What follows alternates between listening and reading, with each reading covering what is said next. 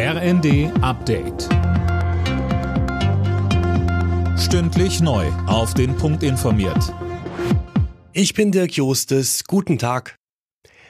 Morgen in einer Woche läuft der Tankrabatt aus. Dann dürften die Preise an der Tankstelle wieder deutlich steigen. Kurz vor der Umstellung wird deshalb mit einem Ansturm auf die Tankstellen gerechnet.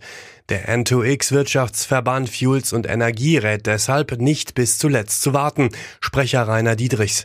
Natürlich ist diese Umstellung der Energiesteuer eine Herausforderung, auch an die Logistik, ähnlich wie es schon die Absenkung im Juni war. Und da gibt es natürlich auch noch keine Erfahrungswerte, sondern es hängt letztendlich auch stark vom Verbraucherverhalten ab. Und ich sag mal, wer jetzt regelmäßig nachtankt und vielleicht nicht unbedingt wartet bis zum 31. 20 Uhr, der macht das natürlich clever. Deutschland und Kanada wollen in Sachen Energieversorgung enger zusammenarbeiten. So soll künftig grüner Wasserstoff für Deutschland in Neufundland produziert werden.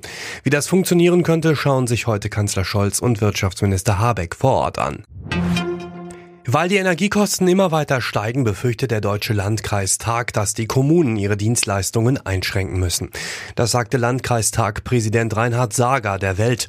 Sönke Röhling, welche Dienstleistungen sind da gemeint? Na, das ist zum Beispiel die Forderung von Kultur und Vereinen. Wenn das Geld in der Gemeindekasse knapp wird, dann wird da zuerst gespart. Außerdem könnte es sein, dass Kommunen Investitionen in neue Schulen oder die Entwicklung von Baugebieten und Radwegen zurückstellen und die Preise zum Beispiel fürs Schwimmbad anheben werden. Denn allein mit Energieeinsparungen, so Sager, sind die steigenden Preise nicht zu kompensieren.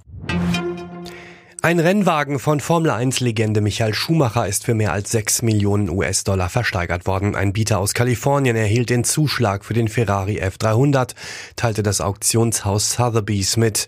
Der Rekordweltmeister war damit 1998 vier Rennen in der Formel 1 gefahren. Alle Nachrichten auf rnd.de